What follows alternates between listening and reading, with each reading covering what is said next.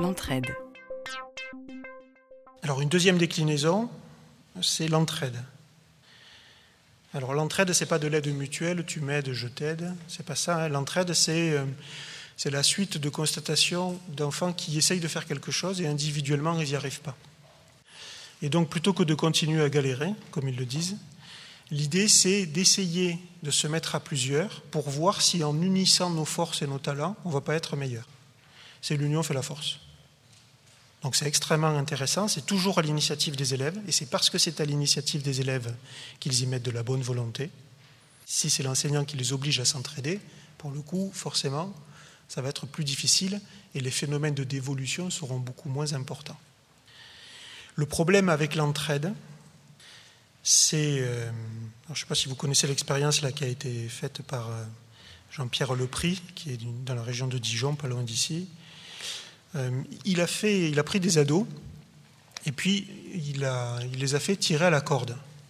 Mais pas une équipe contre une autre, c'était tirer à la corde avec un système de poulies et de masses qu'on devait soulever. Ce qui lui permettait de mesurer à chaque fois ce, qui était soulevé en tirant la corde.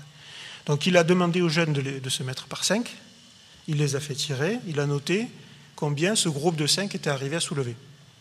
Il a fait ça pour plusieurs groupes. Et ensuite, la deuxième partie de l'étape de l'expérience, c'est il a fait faire la même chose aux jeunes, mais individuellement. Il les a fait tirer individuellement et à chaque fois, il a noté combien chacun des jeunes arrivait à soulever. Vous comprenez le truc là? Bon. Deux conclusions à cette petite expérience.